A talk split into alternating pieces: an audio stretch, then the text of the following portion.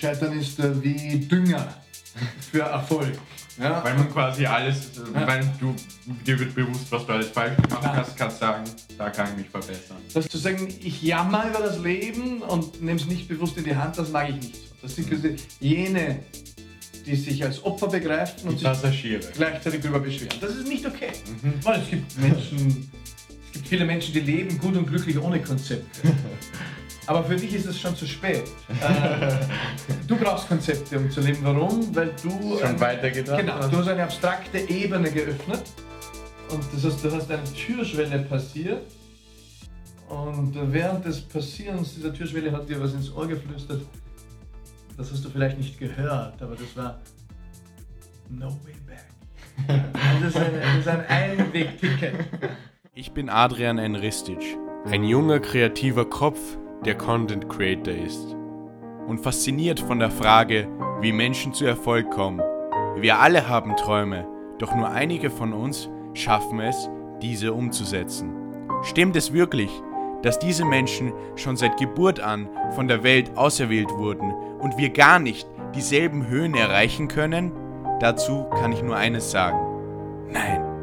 Ich bin der festen Überzeugung, dass wir alle, egal wie wir geboren wurden, oder unter welchen Umständen wir leben müssen, unser und das Leben unserer Mitmenschen verbessern können und sollten.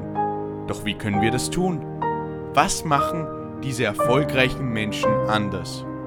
Ich habe mich verpflichtet, der Antwort auf diese Frage nachzugehen und lade dich ein, mich auf dieser Reise zu begleiten. Enthüllen wir gemeinsam die Geheimnisse eines erfolgreichen, erfüllten Lebens. Konfrontieren wir uns mit neuen Ideen. Dir wird nicht alles gefallen, was hier gesagt wird. Dessen bin ich mir sicher. Doch lass uns das für uns Wichtige übernehmen und selbst umsetzen. Erfolg. Es ist nie zu spät, um besser zu sein. Wer ist Matthias Strolz? Geboren 1973 im Vorarlberger Klostertal, wuchs Matthias Strolz als Bauernbub auf. Strolz sagt, dass er daher seine Arbeitsmoral hat. Am bekanntesten ist Strolz dafür, dass er die österreichische Partei NEOS im Jahr 2012 gegründet hat, deren Vorsitzender er bis 2018 geblieben ist. Zum ersten Mal seit langem hat es damit eine klassisch liberale Partei in das österreichische Parlament geschafft. Doch obwohl seine Reden im Parlament sehr einzigartig und einmalig waren, gibt es viel mehr, was Matthias ausmacht. Er ist schon seit Jahrzehnten Unternehmer und ist jetzt Co-Founder der Plattform Story.one, eine Art YouTube für Kurzgeschichten. Und er ist auch erfolgreicher Schriftsteller von Büchern wie Sei Pilot deines Lebens, in welchem er Tipps zur Selbstentfaltung gibt. Einer der tollsten Eigenschaften von Matthias ist es sicherlich, dass er nie davor zurückschreckt, neue Dinge zu probieren, wie seine TV-Sendungen und sein Album beweisen. Erstmal, hallo Matthias. Also, ich bin, äh, also danke für die Möglichkeit, äh, dieses Interview zu halten. Ähm, Gerne. Ich bin sehr froh und ich freue mich schon äh, auf die interessanten Antworten, die es geben wird. Ich bin schon gespannt. ja. okay. okay, also du bist ja äh, vieles in deinem Leben gewesen. Schulsprecher, Landesschulsprecher, Vorsitzender der Hochschülerschaft, parlamentarischer Mitarbeiter, Unternehmer, Gründer einer Partei ähm, und dann auch noch ähm, Schriftsteller und jetzt Gärtner des Lebens. Ähm, Gibt es irgendwie so einen Leitfaden, wo eines ins andere geht, so wie ein Plan?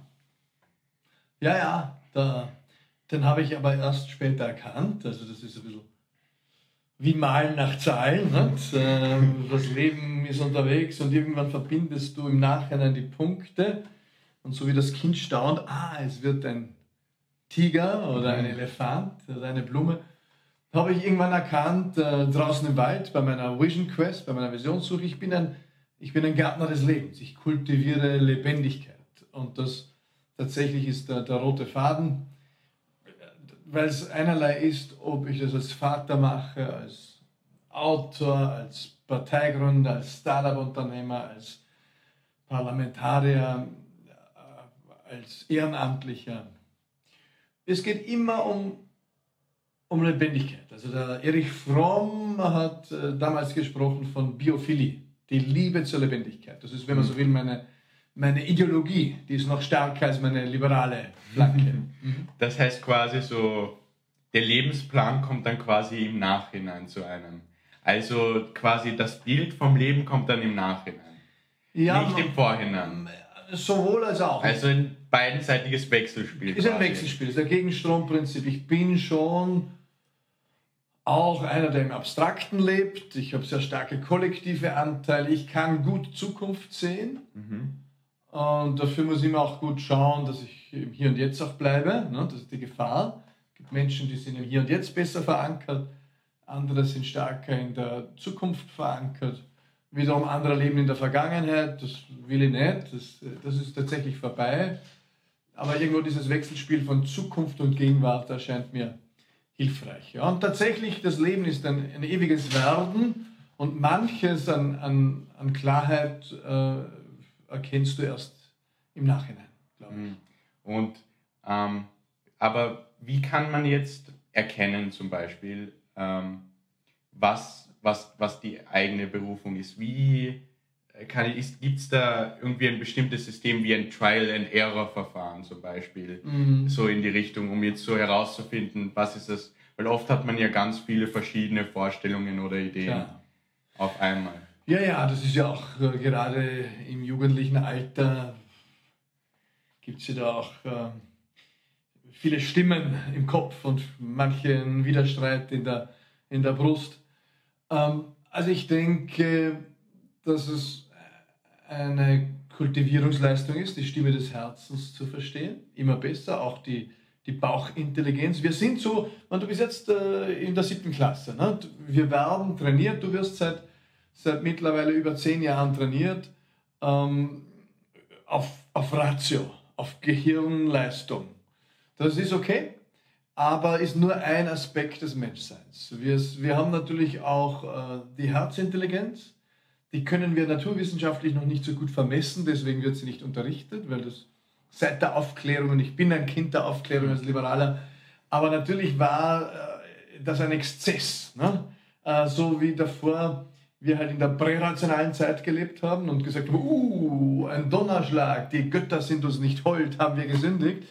Äh, so haben wir plötzlich erkannt, nein, das hat was mit elektrischer Entladung zu tun. Und plötzlich erklären wir die ganze Welt naturwissenschaftlich. Das ist ein Exzess, das ist die Antithese. Synthese, Antithese und eigentlich wäre es Zeit für die, für die Synthese. Und das heißt, äh, Adrian ist nicht nur Kopf, äh, sondern da gibt es auch die Herzintelligenz, da gibt es äh, die Intuition, das ist sowas wie ein Bauchhirn, gibt immer mehr auch wissenschaftliche Evidenz, dass da was dran ist, also nicht nur im, im Sprachgebrauch, sowas sagt dein Bauch dazu oder was sagt die Stimme deines Herzens, sondern wir werden in, in 20 Jahren das schon viel besser verstehen, auch naturwissenschaftlich. Und ja, die, die Berufung, die Klarheit über die Berufung bekommst du nicht so sehr aus dem Kopf. Das ist eine, eine Klarheit, die mehr an einem inneren Ort wächst. Und, und, und da ist natürlich der Bauch und das Herzen ein, ein überlegener Zugang. Ja. Das heißt quasi, ähm, man sollte darauf hören, eben was das Herz sagt, aber den Weg, wie man das erreicht, das passiert dann im Kopf. Es ist immer ein Zusammenspiel. Also ich will nicht, mhm. ich bin kein Regressiver, der sagt, stürzen wir alle Statuen und alle, alle Errungenschaften. Nein, Kind der Aufklärung. Die Aufklärung hat uns weit getragen. Wir, wir leben doppelt so lang. Wir haben äh, mhm. sämtliche Plagen der Menschheit äh, irgendwo in den Griff bekommen. Äh, wir haben der Aufklärung der Naturwissenschaft ganz viel zu verdanken, äh, Fesseln, die wir gesprengt haben. Ja, und jetzt ist Zeit, äh, anderes wieder zu integrieren und zu sagen, das ist ein Wechselspiel. Also ein, ein Patenkind von mir, der ist, der ist Physiker und der hat sein Doktorat, ich habe es eh in meinem ja. letzten Buch, der Pilot, auch beschrieben, sein Doktorat Physik abgeschlossen, war vor der Entscheidung, bleibe ich in der Wissenschaft Physik eine hochglobalisierte Disziplin, Innsbruck eh mit an der Weltspitze, aber auch, wenn du sagst, ja, ich will eine wissenschaftliche Karriere in der Physik, heißt es auch Wanderzirkus. Du musst, falls du eine Familie willst, mit der Familie quer über den Globus wandern, wahrscheinlich immer wieder. Äh, oder Privatwirtschaft. Und, und irgendwie war sein, sein erster Reflex, und darin wurde er auch trainiert, äh, 20 Jahre, da gibt es ein Problem. Also suche ich die scheiß Formel dafür. Das ist der Kopf. Ne? Und der Kopf macht dann Stricherlisten, links und rechts, und sagt, okay, plus, plus, plus, plus, plus, minus, minus, minus, minus. Und dann sagt der Kopf, na, ist eine klare Sache. Und das sind also äh, 10 minus, äh, 15 plus. Also sagt die Ratio, äh, plus hat gewonnen. Aber dann sagt die Ratio, halt! Äh, wir müssen den Gewichtungsfaktor des Punktes 4 auf der Minusliste diskutieren. Und da, da, dann beginnt Monkey Mind. Ja? Also dann, dann fängt dein Hirn an zu hüpfen von Ast zu Ast zu Ast zu Ast. Manche kennen das von uns, dass sie nachts aufwachen und das, der Schädel galoppiert mit mhm. dir. Okay, das ist auch Menschsein, aber da gibt es noch mehr. Und die Entscheidung in so großen Lebensfragen findest du dann nicht im Kopf. Weil der Kopf kommt zu keinem klaren Ja und Nein. Der Bauch kann dir helfen, das Herzen. Und dann ist sinnvoll natürlich, wie du sagst, es in den Kopf zu schieben und auch zu rationalisieren. Mhm. Und wir werden erkennen, alles, was der Bauch entscheidet, die Ratio, die findet leicht eine Begründung. Wir sind extrem flexibel im Kopf. Mhm. Wir können alles rationalisieren. Mhm. Wir haben Terrorregime rationalisiert, die äh, Millionen von Menschen äh, vergewaltigt und getötet haben. Mhm. Der Kopf hat das alles wunderbar mitgetragen. Und was man wegsperren musste damals war das Herz. Das Herz hätte es nicht mitgetragen. Das, das bringt mich nur eben zu einem weiteren Punkt, nämlich könnte ja nicht sein, weil du hast es ja eben gerade angesprochen, eben, dass wir immer mehr auf das Rationale mhm. fokussiert sind und halt immer äh, weniger auf das, was aus hier kommt. Könnte das sein, warum eben immer mehr diese diese quasi so, wir müssen die Wirtschaft quasi steuern, wir müssen steuern, was die Leute machen. Also dieser Paternalismus in Wirtschaft, im, im eigenen Leben, kann das sein, dass der immer mehr zunimmt, eben weil wir nur mehr auf dieser rationalen Ebene denken und gar nicht mehr auf der Gefühlsebene. Dass wir quasi denken, wir können entscheiden, was richtig für die anderen Klar, das war, also das ist ein Echo der Aufklärung auch wiederum. Ähm, das ist eine Machbarkeitsfantasie, die im Menschen über die Jahrhunderte gewachsen ist. Ähm, macht euch die Welt untertan, das ist also auch ein katholisches Echo oder ein christliches. Ähm, aber auch dieser Ansatz äh, Control and Command. Ich kann als Mensch alles kontrollieren und dann kommandieren. Das ist ein zutiefst lineares Weltverständnis. Und, und hier ist aber die Wissenschaft natürlich seit Mitte des 20. Jahrhunderts auch schon viel weiter spätestens mit dem Aufstehen der Systemtheorie. Äh, das braucht natürlich Jahrzehnte, bis das dann in den Mainstream sickert, in die, in die Gesellschaft, in die Bevölkerung. Aber irgendwann in der Wissenschaft war es klar, in den 70er Jahren, äh, linear entwickelt sich das Leben eigentlich nicht. Ähm, dann kam die Quantenphysik dazu und hat uns gelehrt, dass, dass sich ein Phänomen verändert, wenn wir es beobachten. Mhm. Oh, bad news für einen Control- and Command-Ansatz. Ne? Weil, was willst du kontrollieren, wenn der Umstand, dass es du kontrollierst, das Phänomen schon verändert? Ne? Mhm.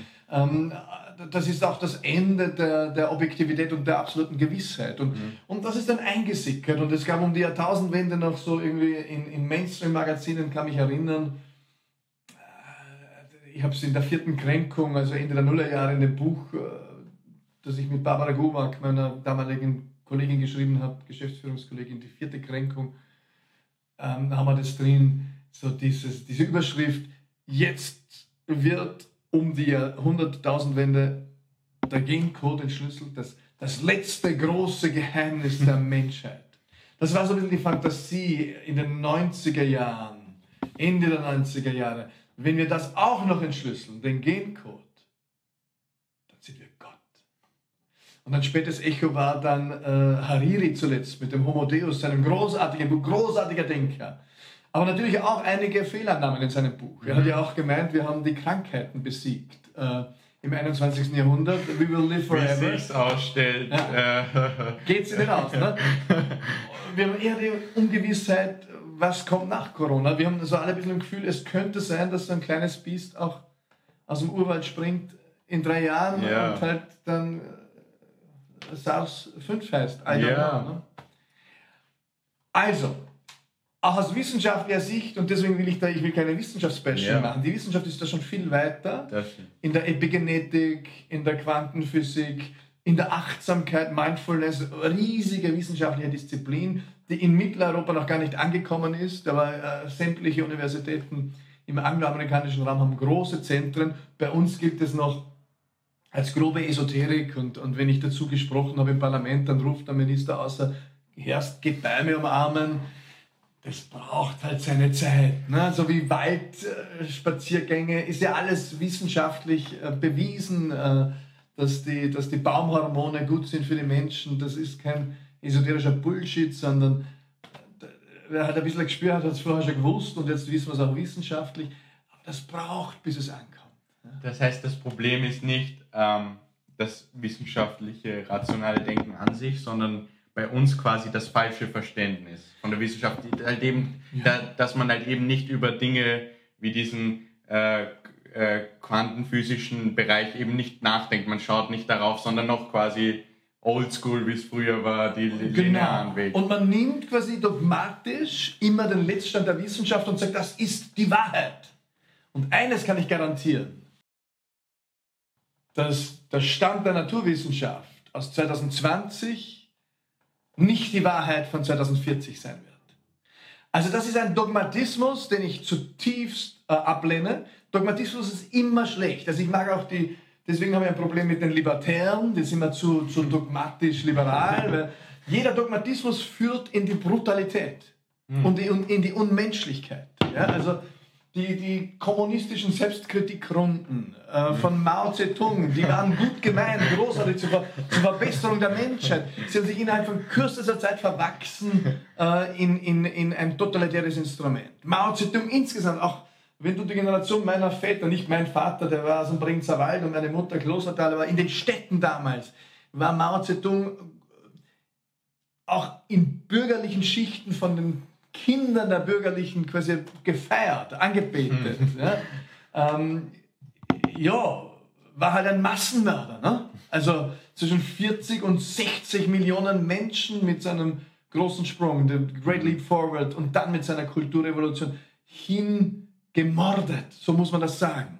Ja, also das ist äh, ein, ein Massenmörder, wie ihn die, die Menschheit im 20. Jahrhundert sonst nur noch einmal gesehen hat mit, mit Adolf Hitler und seinem Regime. Ähm, aber das,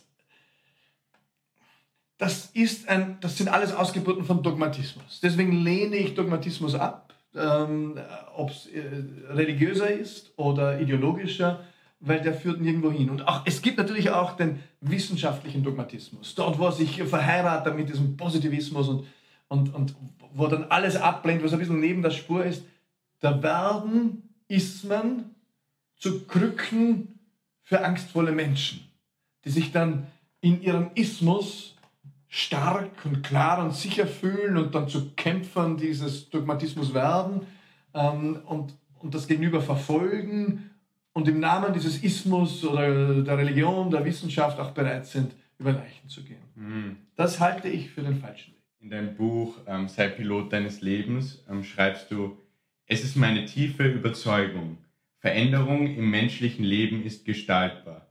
Wir sind die Piloten unseres Lebens, nicht Passagiere. Zu dieser Einsicht will ich ermutigen. Daher soll dieses Buch Menschen dabei unterstützen, ihr Leben aktiv zu gestalten, sich immer wieder neu zu finden und sich ähm, positiv zu entfalten. Jede und jeder ist anders. Das anzuerkennen ist mir wichtig. Also ich fand diesen Teil am Anfang des Buches sehr gut geschrieben, weil ich persönlich auch in meinem eigenen Leben zum Schluss gekommen bin, dass am Ende des Tages, egal was für Umstände es gibt, Mhm. wir selber für unser Glück oder Unglück verantwortlich sind. Ähm, war, war, aber warum glaubst du, haben so viele Menschen ein Problem damit, also damit zurechtzukommen und schieben stattdessen die Schuld zum Beispiel äh, auf Menschen oder Umstände wie zum Beispiel ihre Eltern, ihre Frauen, Mhm. auf reiche Menschen oder auf Ausländer, anstatt äh, zu sagen, okay, vielleicht sollte ich mal selber an mir arbeiten, dass ich meine, Mhm. meine Probleme überwinde. Ja, weil es wahrscheinlich bequem ist. Ne? Also, äh, das Thema Selbstverantwortung, das ist die siamesische Schwester der Freiheit. Ne? Ähm, das ist ein bisschen anstrengend. Anzuerkennen, uh, ich, äh, ich habe Selbstverantwortung zu tragen äh, für mein Leben, für meinen Bandscheibenvorfall. Äh, scheiße, ne? Also irgendwie ist es bequemer zu sagen, Arsch, ne? das Schicksal äh, meint es wieder schlecht mit mir und schon wieder hat es mich erwischt. Und, und so sich ein bisschen als Opfer zu begreifen der Umstände.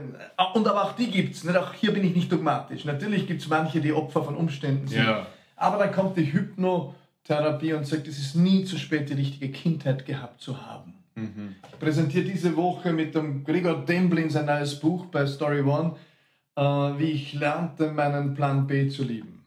Ja, ähm, ja der ist halt in der Matura-Reise ins Wasser gekopft und im Rollstuhl aufgewacht. Äh, beziehungsweise dazwischen hat er gesagt, hey, äh, ich will nicht mehr leben. Warum musste ich überleben?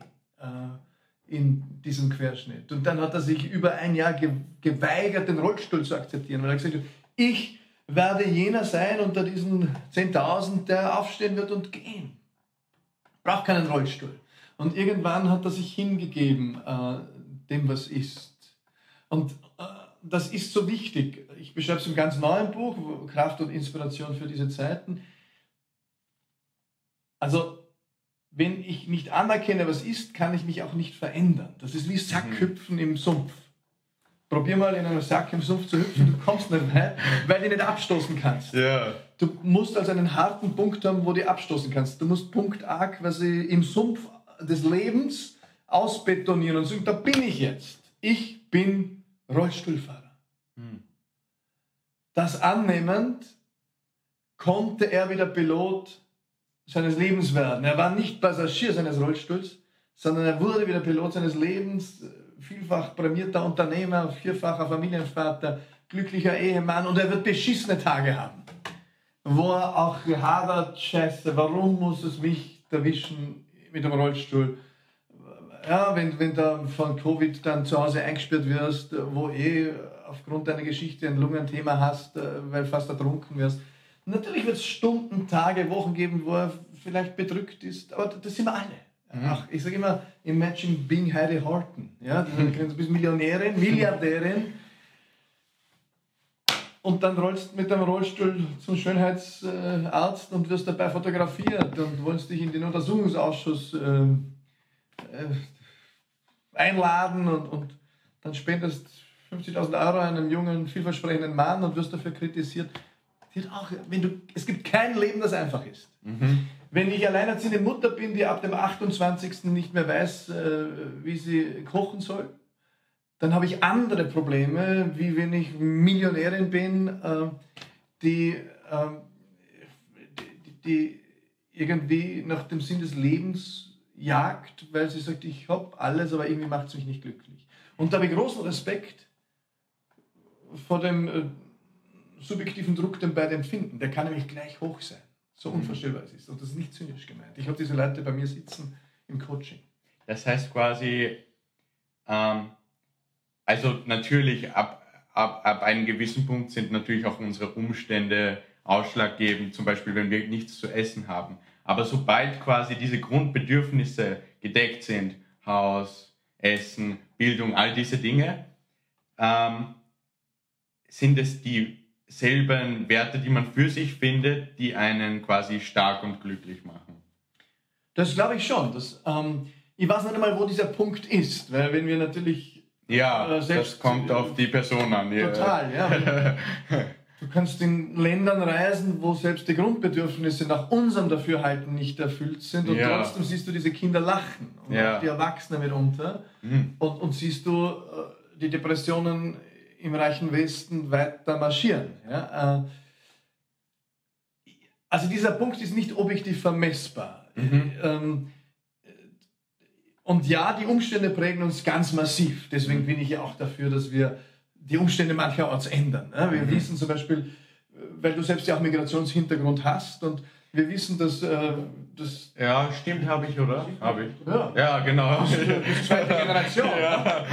du bist natürlich ein, waschechter Wiener, ja, aber, aber du hast natürlich Migrationshintergrund und wir wissen, dass, dass viele, ähm, gerade auch in der zweiten Generation, äh, dass das gar nicht einfach ist, auch mit, mit der Chancenfairness. Ja, stimmt. Äh, wir- wir haben, die Statistik ist da knallhart, habe ich im Parlament auch immer gesagt, wir sammeln sogenannte Ausländerkinder ganz systematisch in Sonderschulen. Die haben jetzt umgetauft und so weiter.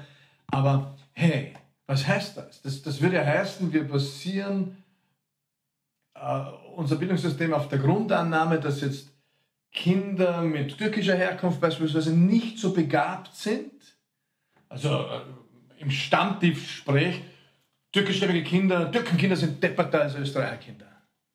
Das wäre quasi die Stammtischableitung dieser österreichischen Bildungspolitik über Jahrzehnte. Weil wenn du dann sagst, nein, das sehe ich nicht so, müsstest du was ändern im Bildungssystem. Das haben wir nicht gemacht. Ähm, also wir sehen, wie brutal Umstände sein können. Und, und deswegen will ich nicht so weit gehen, dogmatisch zu sagen, jo, reiß die zahm und äh, sei Pilot deines Lebens. Nein, die Umstände sind mitunter brutal, sie sind mächtig, sie prägen unser Können, Wollen, Dürfen, Müssen. Aber dennoch, zu jedem Zeitpunkt, selbst unter den Bedingungen von Krankheit noch, die ich nie zynisch kleinreden will, von Pflegebedürftigkeit, da, da nehme ich Anleihe bei Viktor Frankl, der vier Konzentrationslager überlebt hat. Deswegen traue ich mich, das zu sagen, weil aus meiner Biografie heraus äh, wird es ein bisschen zynisch äh, sich anhören. Aber wenn Viktor Frankl sagt, die, die letzte Freiheit, die, die mir immer bleibt, ist jene, eine Haltung einzunehmen zu dem, was ist. Äh, und, und das hat auch Nelson Mandela, 27 Jahre politisch Gefangener, gesagt. I'm the captain of my soul and the master of my Ah, fate. genau, oder umgekehrt. genau, ne? genau. Also, ja, und da, da gibt es ja auch schön diesen, diesen Film über, über Nelson Mandela, wo, wo der da, was sie im, im 15. Jahr, da wann auch immer, seiner Gefangenschaft in Kontakt kommen mit jungen, revolutionären Schwarzen, äh, die über den Gefängniszaun reinschauen und sagen, ist das, ist das der Nelson? Ist das unser, unser Papa quasi, wie sie, wie sie zu ihm gesagt haben? Hey Alter, ich pack's nicht, was machst du da? Und er sagt, ich züchte Tomaten. Und die sind geschockt, äh, dass quasi ihr revolutionärer Übervater sich damit zufrieden gibt, Tomaten zu züchten in seiner Gefangenschaft. Und so, was ist los? Und ich war in Südafrika zu Beginn des Jahres und dieses Ressentiment ist ganz tief in der schwarzen Bevölkerung drin, dass sie, dass sie das auch dem Nelson Mandela nie ganz verziehen haben, dass er, auch als er dann frei war, in so viel Sachzwänge gebunden war, aber auch sich so der Liebe hingegeben hat, dass er sich nein, ich führe jetzt keinen Krieg gegen unsere Unterdrücker. Ich will das Gemeinsame kultivieren.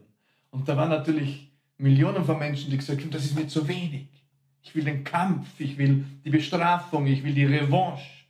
Es war auch wieder der Kampf zwischen ihm und seiner, seiner Frau. äh, Mhm. Das hat Ja, genau. zur Scheidung geführt. Mhm. Ne? War da ein großer Respekt vor diesen Spannungen in unserem Leben, in uns selbst. Äh, dieser Widerstreit aus Revolution und Liebe, ne? das, als Politschädel kenne ich das in, in mir auch. Und, und ich glaube aber, das kennt auch jeder junge Mensch, Ja. der sich aufmacht, die Welt zu erobern. Und soll ich das mit Aggression oder mit Liebe machen? Ne? Man weiß es nicht so recht als 17-Jähriger. Also ist es dann, ähm, ist, es nicht, ist es dann also so wichtig, so wie Mandela quasi auch so für die eigenes, das eigene Glück ähm, auch ab einem gewissen Punkt zu sagen, ähm, ich, ich vergebe quasi auch. Total. Also da bin ich davon überzeugt, dass die Liebe ist die größte Kraft, das ist eine öffnende Kraft, das ist auch eine vergebende Kraft. Äh, So wie jede, jede Kraft hat sie ihre Abrisskante, also sie kann in ähm, Opportunismus oder Feigheit abgleiten. Ne? Das war der Vorwurf an den Mandela. Der Mandela hat gesagt, das ist Liebe wahrscheinlich, die mich leitet. Mhm. Und manche würden gesagt haben, das ist Feigheit. Du Mhm. bist nicht bereit zum Kampf. Ja? äh, du bist, äh, bist ein Weichei geworden. Was sie mit dir gemacht in 27 Jahren Haft? Nicht? Willst du das nicht zurückzahlen? Und er sagt, nein. Und er wird sich jeden Tag geprüft haben, ist es noch die Liebe? Oder ist es nur die Feigheit oder die Müdigkeit des Alters oder keine Ahnung? Weil, weil ich mich dann quasi ja auch so auf mich selber ähm, konzentrieren kann, oder? Und nicht mehr quasi nur mehr dazu lebe, äh, den anderen es heimzuzahlen, sondern mich um mich selber kümmern kann. Deswegen ist es auch wichtig, oder? Ja, auch, das ist die Selbstfürsorge, das ist die mhm. oberste Disziplin und, und gleichzeitig, glaube ich, war noch eine andere Grätsche dominanter bei Mandela, diese starken kollektiven Anteile, die er auch hatte. Mhm. Dass er sich mit seinen Talenten in den Dienst etwas des großen Ganzen stellt, nämlich Abschaffung der Apartheid. Das geht nicht mit Krieg. Ich kann Apartheid nicht mit Apartheid abschaffen. Hm. Violence breeds violence. Ich kann Gewalt nicht mit Gewalt be beenden. Es gibt, das ist eine lange Diskussion und da bin ich dann auch nicht naiv. Es gab Zeiten, wo ich gesagt habe, wir brauchen kein Bundesheer. ähm, ich bin dafür, dass wir ein Bundesheer haben. Ich würde mir auch eine europäische Armee wünschen.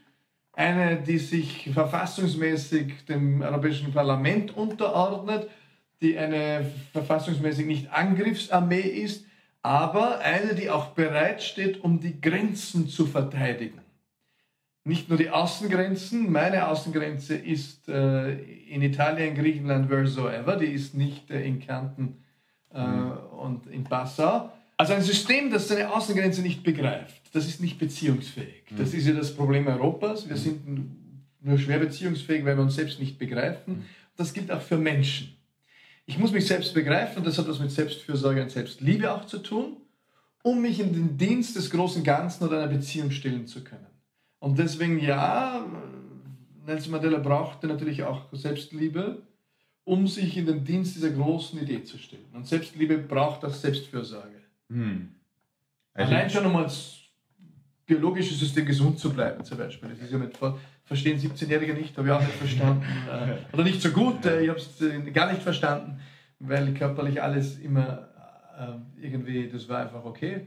Aber irgendwann im steigenden Alter ist auch diese Dimension wichtig, dass dich um den Körper kümmert. Also ich brauche quasi ein Konzept zum Leben. Ja, okay. das hilft, glaube ich. Ja.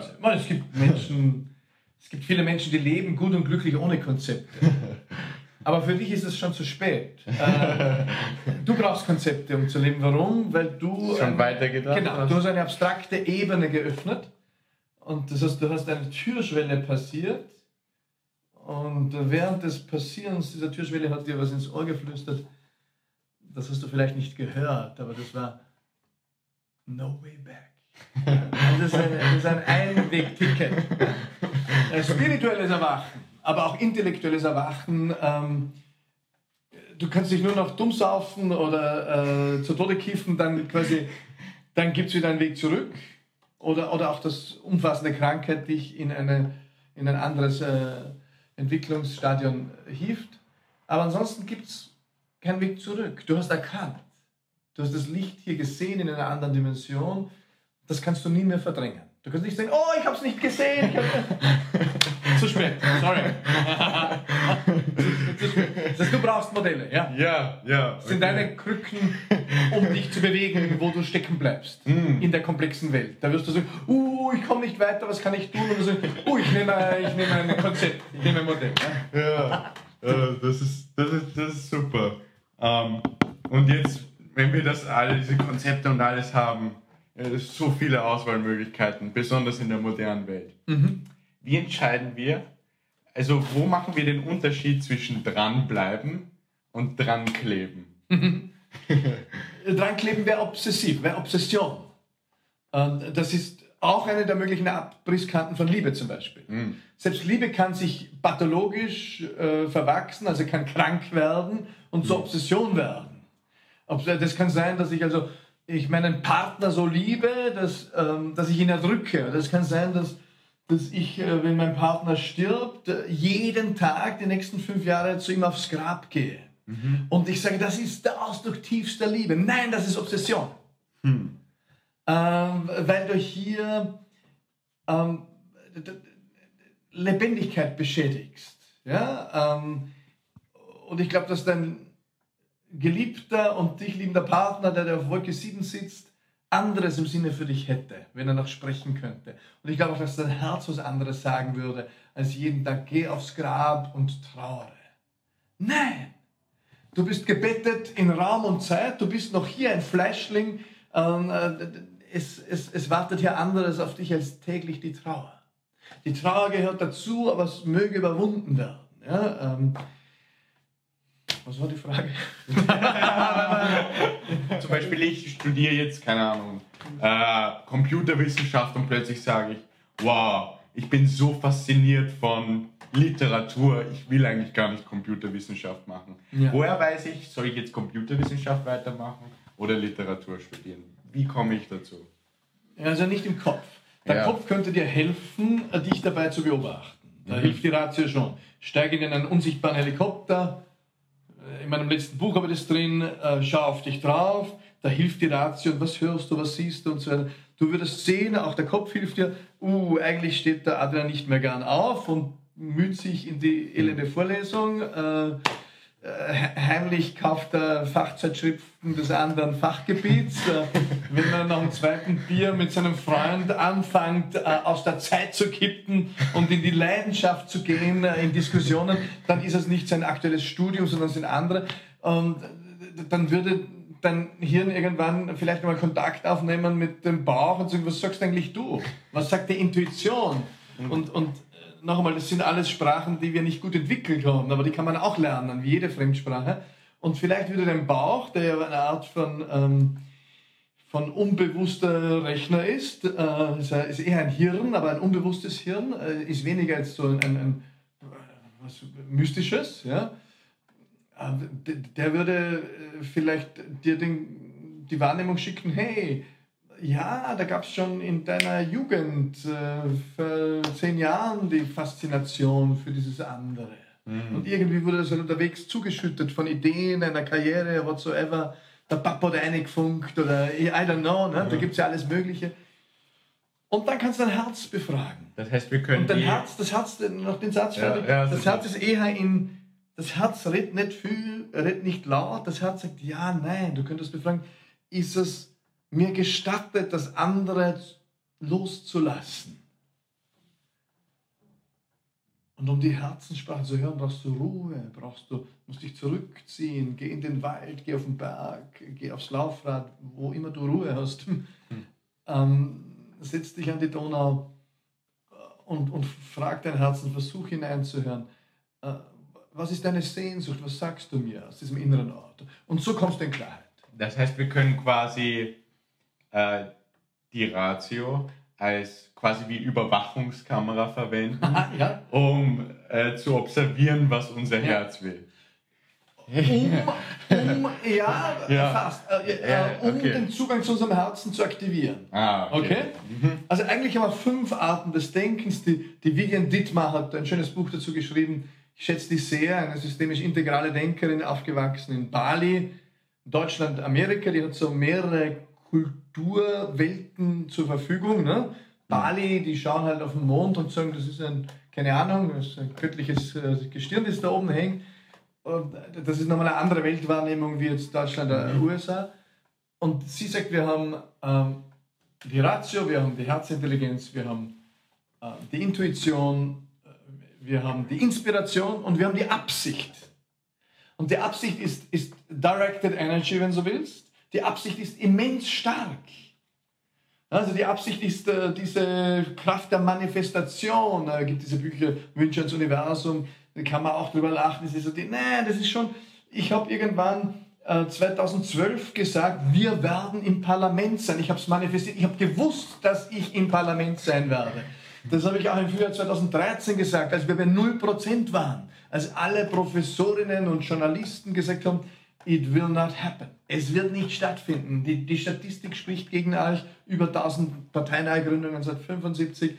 Ähm, gegen alle empirische Evidenz, gegen alle Fachleute. Ich habe das gespürt und das war weniger der Kopf, das war irgendwo anders zu Hause, aber vor allem war es eine Manifestation, es war Absicht. Und die war so klar. Die kam von einem inneren Ort, die wurde gestützt von einem äh, damals noch schärferen Geist als, als heute vielleicht in manchen, weil ich so aktiviert war in meiner ganzen Wesenheit, dass, dass diese, diese gerichtete Energie eine unglaubliche Kraft entfaltet hat. Mhm. Und die hat uns den Weg äh, geebnet, neben vielen äh, Energien von Mitstreitern natürlich, mhm. ins Parlament. Und, und nach dem Parlament habe ich gesagt, jetzt schreibe ich seit zehn Jahren Bücher. Mhm.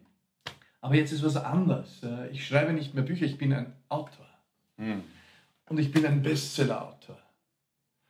Das bist du dann gewor geworden? Geworden, weil ich habe vorher schon gespürt, hast. dass ich es bin. Hm. Hätte ich es nicht gespürt, dann wäre ich es nicht geworden. Hätte, ich habe es schon manifestiert, bevor es in der materiellen Welt äh, ankam. Und das ist schon, das ist Absicht. Eine der fünf Denkdisziplinen. Und das ist ein, ein, ein Gemeinschaftstanz von allen fünf.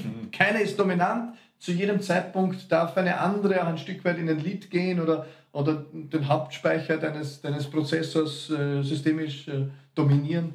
Das, das darf auch ein schöner Gemeinschaftstanz sein. Also das ist quasi so genau ähm, so quasi Mind over Matter. Bevor wir ein Ziel verfolgen, müssen wir als erstes hier dran denken. Also genau. wir, da, sonst schaffen wir es nicht. So, ja, und dann darf es nicht obsessiv werden. Deswegen ist die Idee auch des, des zehn äh, Bogenschützen, der verwächst mit dem Pfeil.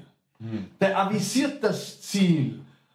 Und wenn er das Ziel ist und wenn er der Pfeil, wenn er, wenn er auch äh, selbst der, zum Pfeil wird, äh, dann gibt er sich gleichsam dem Universum hin. Und der Rest äh, ist ein, ein, ein Magic oder, oder Divine Schöpfungsakt. Das mhm. ist so wie, wie die, meine Frau ist Künstlerin, wenn die, die, die, alle Künstler machen den Download aus der göttlichen Cloud. Das, äh, äh, selbst die wissenschaftlichen Künstler. Ja, also äh, selbst ähm, die, die Relativitätstheorie wurde nicht im Kopf geboren, sondern das war ein Download aus der Cloud, sagt Einstein auch selbst in anderen Worten. Aber natürlich braucht es dann den Kopf, um die Formel zu formulieren. Hm. Ja? Ich mache es, ist eher die Devise genau. und nicht ich versuche. Ja, ja, dieses, dieses äh, könnte ich nicht, wie wäre es denn? Das Manifestieren ist eine, eine, eher eine Daseinskategorie. Ich, ich bin im Parlament, auch wenn ich der Einzige war von fast drei Millionen Menschen, der es so empfunden hat. Aber ich, ich empfand mich als Parlamentarier äh, lang bevor ich es äh, war. Ja? Mhm. Und, und die Zögerlich und auch das Zögern hat seine Berechtigung, Ängste mhm. haben ihre Berechtigung. Also es ist eine Art von Gleichzeitigkeit dieser Dinge. Äh, auch hier bin ich nicht dogmatisch. Das ist sehr verwirrend für Zuhörer, glaube ich. Aber, ja, dieses Manifestieren aus, einem, aus der Tiefe seines Wesens heraus hat eine Wahnsinnskraft. In, in deinem Buch erwähnst du auch zum Beispiel einen Artikel, mhm. ähm, wo, wo darüber berichtet wird, ähm, dass die heutigen Generationen ähm, in einem Erschöpfungszustand liegen, ähm, quasi ähm, weil sie, wie du sagst, ihre Berufung ähm, auf Kommando erreichen will. Aber Dabei müsste man ja als erstes, bevor man seine Berufung findet, müsste man sich doch als Person äh, weiterentwickeln und nicht umgekehrt. Ja, natürlich ist die Ungeduld groß der jungen Menschen. Das verstehe ich ja auch. Erstens mhm. war ich auch mal jung und habe diese Push-Energie auch stark in mir. Und andererseits sind natürlich, beginne mit meiner Generation noch viel stärker deine, versaut. Jede Generation wird von was anderem versaut. Ja? Mhm. Ähm, eure Generation wird natürlich versaut, äh, gewissermaßen von Social Media. Das ist auch eine Errungenschaft, aber ihr werdet millionenfach trainiert auf Instant, auf unmittelbare Belohnung. Mhm. Ähm,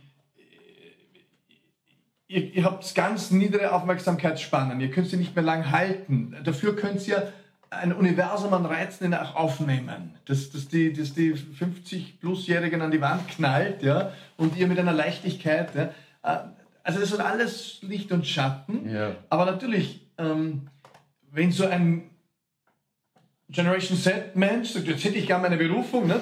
ich hätte jetzt genau 15 Minuten Zeit, irgendwo, wo ist das scheiß YouTube-Video dazu? Ne? Und wenn, wenn nach, nach einer halben Minute dieses YouTube-Video irgendwie nicht das Richtige ausspuckt, dann zapp ich weiter. Deswegen ne? gibt es diese ganzen Videos, glaube ich, auch, äh, ja, das musst du machen, Genau. dann bekommst du den Erfolg. 15 Genau. Minuten, äh, das ist der eine Trick, den die Leute dieses, machen. und dann kommt diese Fear of Missing Out, ne, dass man Ja. was auslässt und dann kommt noch täglich die Analyse der Mainstream-Medien, die erste Generation, die nicht das Wohlstandsniveau der Eltern erreichen wird, das schiebt maximal auf die Seite, wahrscheinlich nach unten.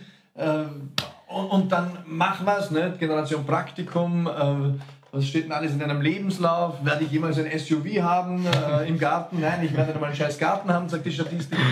Oh, anstrengend für die Kinder. Ja? Die Ja. spüren das ja schon mit 10. Ne? Das ist ja quasi so die äh, perfekte Gerüst für Depressionen. Total! Und dann, dann, dann, hupft aber die, die, die, die, die, die, die Jennifer ums Eck als, äh, als YouTuberin und Instagramerin und, und die hat eine Million Klicks mit, äh, mit äh, Nagelpoliertipps. Nicht? Und dann sagen die Mädels, sagen, boah, du, ich mache auch äh, Influencerin, da wird man reich und äh, Anerkennung und äh, dann, buh, ja. Und, und dann, keine Ahnung, und dann äh, sagt er halt, ich mache auch einen YouTube-Kanal und in einem Jahr bin ich ein Star und das Problem ist, dass er nach einem Jahr erst 40 äh, Follower hat. Ne? Also, ähm, ja, also die Verführungen sind andere geworden und die sind Ja. millionenfach da und die Mädels kippen in das Thema Schönheit. Das haben wir gedacht, wir haben das überwunden. Ja? Dabei haben die Zwölfjährigen mittlerweile äh, größere Schminktische als ihre Mütter, selbst wenn die schönheitsbewusst sind. Die Burschen kippen massenhaft ins Gaming und in die Pornos. Ja? Die zeigen sich am Schulhof mit zwölf die, die abstrusesten Pornos, wo, wo wir auch gedacht haben, haben wir überwunden, weil natürlich das Frauenbild, das dort und das Bild der Sexualität, das dort kommuniziert wird, ist, ist nicht das echte Leben. Ne? Das spricht nur irgendwo uns auf einer Triebebene an. Ähm, also, das ist eine wahnsinnige Challenge, äh, das alles zu unterreiten. Dafür habt ihr keinen Krieg, äh, da- dafür habt ihr äh, andere Themen hinter euch äh, an, an, an Beklemmungen, Verengungen, Zumutungen. Jede Generation hat ihre eigenen Challenges. Ja, da, da habe ich mir auch, ähm, zu diesem Teil habe ich mir auch überlegt, ähm, weil du schreibst ja dann auch weiter, ähm, die heutige Generation versucht in jenem Ziel anzukommen, auf das eine durchoptimierte Kindheit und Jugend sowie all die Investitionen der Eltern äh, und die Ausbildung abgestellt haben. Ja. Ähm, ich habe mir gedacht, ist dieses Ziel quasi nicht eines dieser klar vorgegebenen Strukturen in unserem Leben, die wir ähm, zerbrechen müssen, um wirklich ähm, glücklich zu werden? Quasi diese Strukturen wie zum Beispiel, geh in die Schule, dann in die Uni, dann, äh, dann wir zum Arzt, dann bekommst du eine Frau, dann ein Haus, zwei Kinder und einen Hund quasi. Müssten wir diese Strukturen nicht durchbrechen, um dann glücklich zu werden? Weil ich glaube, viele Leute sind auch gefangen quasi so, ja, ähm, wir sind, das ist, die sind quasi in dieser, Ah. äh, genau, die sind quasi in dieser Dichotomie gefangen. Äh, wir haben diesen klaren Lebensplan vorgegeben, aber gleichzeitig auf der anderen Seite Ja. haben wir 500 Möglichkeiten durch das Internet, wie wir uns selbst verwirklichen Ja, ja. könnten. Und diese Möglichkeiten könnte man ja dann nutzen, wenn man quasi diese Struktur zerbricht. also äh, ich bin ein Mann der Wirtschaft auch und, und äh, Wirtschaft funktioniert ganz stark, äh, so wie wir es gelernt haben, äh, zumindest äh, über planerische Aspekte. Das wandelt sich auch ein bisschen in der Wirtschaft. Aber ich bin ein Freund des Plans. Nur, man soll den Plan kombinieren mit der Bereitschaft, ihn jederzeit loszulassen. Weil das Leben ist eben das, was passiert, äh, während du deine Pläne machst. Nicht? Ähm, und ein Plan ist super und noch besser ist, ihn loszulassen, äh, um das anzunehmen, was dir das Leben unterwegs anbietet. Das Leben verläuft eben nicht linear. Wie hat der Forrest Gump gesagt, Life is like a box of chocolate, oder? Also ja, genau. ähm, du weißt nie, was passiert. Und, und äh, du wirst, deine Generation wird alle drei Jahre den Job wechseln, äh, wenn sie hoffentlich einen findet. Ähm, da werden viele Überraschungen dabei sein. Die Hälfte äh, von uns wird geschieden. Äh, Das ist schwierig, jede Scheidung ist schwierig, ähm, aber viele davon wahrscheinlich auch sinnvoll und öffnen damit die Tür für was anderes. Ähm, Obama würde sagen, the best time to be alive. Ja? Also wir haben so viele Möglichkeiten. Ja, das Wichtigste ist aber die Fähigkeit zu entwickeln, die Kompetenz mit diesen Möglichkeiten umzugehen. Mhm. Deswegen bin ich involviert in Lehrplandiskussionen und auch in der Mega-Bildungsstiftung. Und ich bin ein Verfechter dieser 21st Century Skills. Das, das braucht man eigentlich äh, als Schulfach. Mhm. Weil es natürlich braucht man Rechnen, Schreiben, Lesen und auch digitale Kompetenz als Kulturtechniken.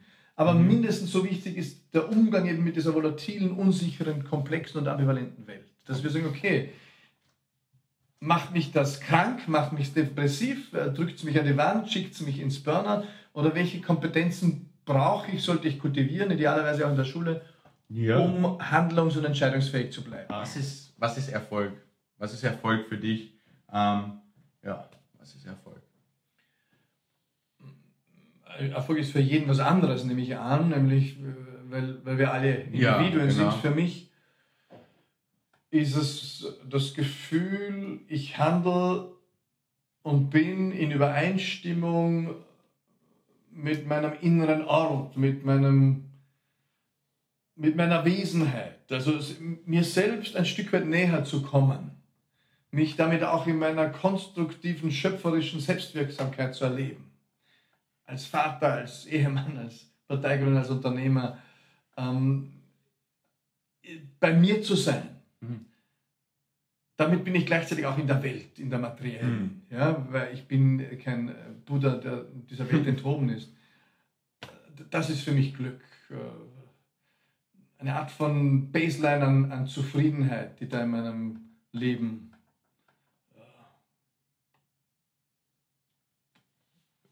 existiert, genau, schwingt. Schwingt, ja, schwingt. Ja. Das, ist, äh, das, das ist Erfolg für mich. Ja. Ist Scheitern das Gegenteil von Erfolg oder ein Teil davon? Ist so nicht das wahre Gegenteil von Erfolg nichts zu tun? Also Scheitern ist sowohl als auch. Scheitern mhm. ist das Gegenteil von Erfolg und gleichzeitig äh, integraler Bestandteil von Erfolg. Das heißt, also wir sind ein, ein ambivalentes Wesen als Mensch. Mhm. Ähm, es gibt keinen Erfolg ohne Scheitern. Mhm.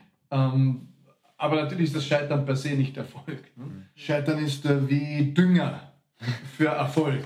Ja? Weil man quasi alles, ja. weil du, dir wird bewusst, was du alles falsch gemacht ja. hast, kannst sagen, da kann ich mich verbessern. Das Leben ist ein ewiges Werden. Äh, deswegen der Erfolg von gestern, äh, auf dem kannst du als Mensch nie ausruhen, weil es ein ewiges Werden ist. Deswegen sind ja auch so viele erfolgreiche Menschen unglücklich, mhm. weil sie sich vom Erfolg von gestern nichts kaufen können. Ja, eine typische Geschichte vom Rockstar, der dann Drogen nimmt. Ab, absolut, ja. Und ähm, insofern kann natürlich auch das Nichtstun ein Erfolg sein. Mhm. Weil äh, für jene, die, die in diesem Modus sind, running to stand still. Ne? Also ich, mhm. ich muss immer erinnern, dieses Leistungsschwein-Eck, das natürlich unsere marktwirtschaftlichen Systeme auch pausenlos befeuern. Ich bin ein, ein Kind auch der Marktwirtschaft und auch ein Fan der sozial-ökologischen Marktwirtschaft, weil sie mhm. Freiheit und Wohlstand für Massen produziert wie noch nie äh, und ermöglicht wie noch nie in der Geschichte der Menschheit. Aber, aber auch hier gibt es wieder Ab Abrisskanten. Ja? Mhm. Also wir, diese, diese, dieser Konsumwahn, in den wir getrieben werden, diese tausendfachen äh, Flüsterstimmen, die wir täglich hören, was du tun sollst, damit du erfolgreich, schön, gut positioniert am Arbeits- und am Heiratsmarkt bist, das macht ganz viele Menschen fertig. Und, und deswegen, wir müssen einen Umgang finden mit diesen Stimmen. Wir müssen die auch mal abschalten können, weil wenn wir die den ganzen Tag hören und die unser Maßstab sind, dann werden wir krank, verrückt, narrisch, unglücklich. Mhm. Deswegen kann das Nichtstun und das Nichtshören auch der Inbegriff von Erfolg sein, weil du ganz bei dir bist und äh, damit äh, Zuflucht bei dir selbst findest. Also Erfolg hat eine Million Gesichter und noch viel mehr. Das heißt, ein anderer kann nicht sagen, ob du erfolgreich bist, das musst du für dich selbst Genau. Wissen. Der Maßstab dafür muss in dir kultiviert werden. Was würdest du deinem 18-jährigen Ich empfehlen? Also dich selber, was, wenn du Zeit reisen könntest, ja. so Matthias Strolz, als er 18 war, würdest du ihm sagen? Vamos, also heiter weiter. Äh, ich ich finde dein Urvertrauen großartig. Ähm, äh, versuch, dich besser zu verstehen, sei großzügig, versuch deinen Körper wahrzunehmen. Äh, du hast einen Körper, der ist nicht nur ein Instrument, der ist ein, ein Tempel des Lebens für dieses irdische Dasein. Also damit es dann nicht zum Bandscheiben Genau, das, äh, weil der Körper so ein toller Entwicklungspartner ist. Der, ja. kann, der hat so großartige Weisheit zu erzählen. Er ist das Haus für das Hirn. Total. Versuch deinen Bauch besser zu hören, versuch dein Herzen besser zu verstehen. Und, und insgesamt, äh, du musst nichts müssen, alles wird hm. gut. und was würdest du den anderen, den heutigen 18-Jährigen sagen? Dasselbe. Dasselbe. ja. Super. In ähnlicher Form. Jedem was anderes. Es gibt ja welche. Ja. Was ihr zum Beispiel besser spürt, diese Generation, ihr habt tatsächlich ein besseres Körperbewusstsein im Durchschnitt, als ich es mit diesem Alter hatte. Mhm. Das finde ich super. Mhm. Es geht auch manchmal natürlich zu viel. Es gibt auch Anorexie und so, ja, das ja, alles. Klar, aber ja. insgesamt, ja, ja. Das, das, kommt mir auch so vor. Immer mehr Leute gehen trainieren. Ihr und so. spürt das besser und, und äh, also natürlich ist die Jugend auch die Zeit des Exzesses und das muss auch sein, die Grenze überschreiten. Ich glaube, nimm dein Leben in die Hand. Okay. Ja, du bist eben Master of your fate. Äh, ja. Also, du, du, also nicht die Eltern, die Lehrer, die, äh, die Freunde, niemand. Die du. Zukunft ist ein Raum, den du mit erschaffst. Du, du, du erschaffst ihn nicht alleine, sondern mhm. es ist eine Co-Kreation, möglicherweise mit deinen Eltern, mit deinen Freunden mhm. und so weiter. Aber du bist im Pilotensessel. Genau, also welchen, was du dich dann entscheidest, äh, welchen Weg auszuwählen, das liegt an dir. So wie im Auto. Genau. Das, das, äh, du bist im Fahrersessel, so ist es. Ja. ja, der Pilot des Lebens. So ist es. ja, super. Äh, ja, ich habe noch eine, noch eine Frage, vielleicht zum, zum Ende noch. Ähm, was sind deine Vorbilder oder Mentoren? Ein paar, was, wer hat dich so inspiriert in deinem Leben? So? Bücher, Menschen? Äh, ich habe jetzt kein äh, singuläres Vorbild. Ja. Äh, das erscheint mir auch immer ja, seltsam und ungeeignet, ja, weil, weil jeder Mensch ja. einzigartig ist. Natürlich hat man mehr, aber ja. gab es so einen Mentor, wo du dir ah, erinnern kannst? gab es so. ganz viele Menschen, die mich äh, inspiriert, begleitet mhm. haben. Ob das natürlich meine Eltern, äh, meine Großeltern, ähm, meine Ur-Urgroßeltern, die kommen auch mit 40 plötzlich in dein Leben. Mein Urgroßvater war ein Parteigründer, habe ich erst nach meiner Gründung erfahren. Er war ein Sozialrevolutionär und Autor und was ist alles. Das habe ich vorher schon gewusst und plötzlich äh, kommt der Stärke in mein Leben. Äh, ob das Leute sind wie Erhard Bussig, die mich unterstützt haben äh, bei der Parteigründung, Buchverlage, die an mich geglaubt haben, meine Frau, die mein Coach war und ist und, und, und wir uns Zumutung füreinander sind. Ja ähm, die Kinder, die große Lehrmeister sind, äh, puh, alle, alle, sehr wild, nicht, was du da erkennst. Der Mensch lernt vor allem, wenn nicht sogar vielleicht ausschließlich in Begegnung. Mhm. Mit anderen Menschen, mit dem Leben an und für sich, mit anderen Gedanken, deswegen kann auch ein Buch ein toller Partner sein. Also es geht um, um meine Art von Otto Schama Theory U, der würde sagen Open Mind, Open Heart, Open Will. Wenn du einen offenen Geist hast, ein offenes Herz, einen offenen Willen, dann ist das Leben jeden Tag Begegnung äh, und tiefe Inspiration. Und äh, dann ist das Leben per se dein großer Mensch. Das heißt, man soll sein Leben nicht so wie ein Stein verbringen, dass man konstant bleibt, sondern eher wie ein Play-Doh. wir sind ein, eine, ja, wir, wir verändern uns laufend. Und die Frage ist, ob wir uns bewusst, also das ist eine, eine Entscheidung, die auch ein Stück weit du triffst, äh, wenn das Leben permanente Veränderung ist. Äh, mhm. Will ich diese Veränderung bewusst mitgestalten oder lasse es einfach geschehen? Ich finde, es ist auch legitim, dass es auch mal sagt, ich gebe mich einfach hin. Das ist ja auch eine Gabe. Aber das ist eine bewusste Hingabe. Mhm zu sagen, ich jammer über das Leben und nehme es nicht bewusst in die Hand, das mag ich nicht so. Das sind mhm. jene, die sich als Opfer begreifen und sich gleichzeitig darüber beschweren. Das ist nicht okay. Mhm. Aber ja, ich bin auch ab und zu Passagier. Ja. Dann liege ich auf der Couch wie ein toter Hund Und Aber schau- dann weißt du auch, dass, aber der Unterschied ist, dass du dann auch weißt, dass du Passagier Genau, bist. also wie geil ist es halt einfach sinnloser Passagier zu sein. ah, ist okay, ja. Ich würde mal sagen, ähm, tolles, äh, faszinierendes Interview. Ich konnte auf jeden Fall sehr viel mitnehmen. Und ja, ich finde es toll einfach, wie du so brennst für die Themen, die dich interessieren. und man kommt ja fast gar nicht zum Ende, weil einfach so viel rausrudelt. Das ist sehr, sehr, sehr einfach ein Interview. Sehr gut. Und es hat mich gefreut, da zu sein. Wir haben mich gefreut, dass wir da gemeinsam im Tanzen sind.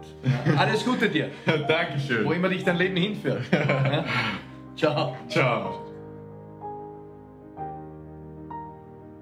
Das war's mit dieser Folge vom Erfolg Podcast mit Adrian N. Ristic.